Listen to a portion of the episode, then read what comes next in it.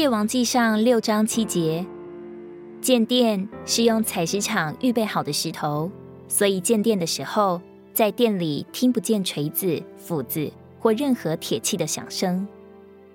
为了神家的建造，我们都该在采石场成为预备好的石头。在人类社会中，大家都会有自己的想法，并且谁也不服谁，就会有意见、争执、吵闹。就像圣经里说的，人类协商和议论的结果，乃是他们大声催逼。他们的声音就得了胜，但在神的家里却不是这样。在神的家里，谁的嗓门越高，就越是缺少生命长进的表示；谁的话越多，就是越摸不着圣灵的同在。因为我们的主总是安静的。主耶稣在地上的时候，是他不争竞，不喧嚷。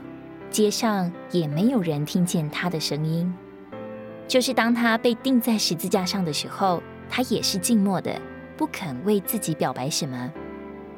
被建造的条件，乃是一直接受基督做生命，一直接受十字架的破碎，而能有广大的心，宽大的接纳人。我们要学习信靠主，在任何时候都没有锤子、斧子或任何铁器的响声。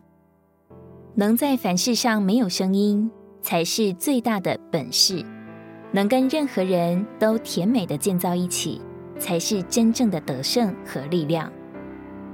以弗所书四章二十九节：败坏的话一句都不可出口，只要按需要说建造人的好话，好将恩典供给听见的人。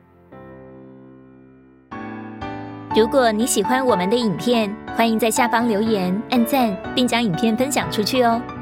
天天取用活水库，让你生活不虚度。我们下次见。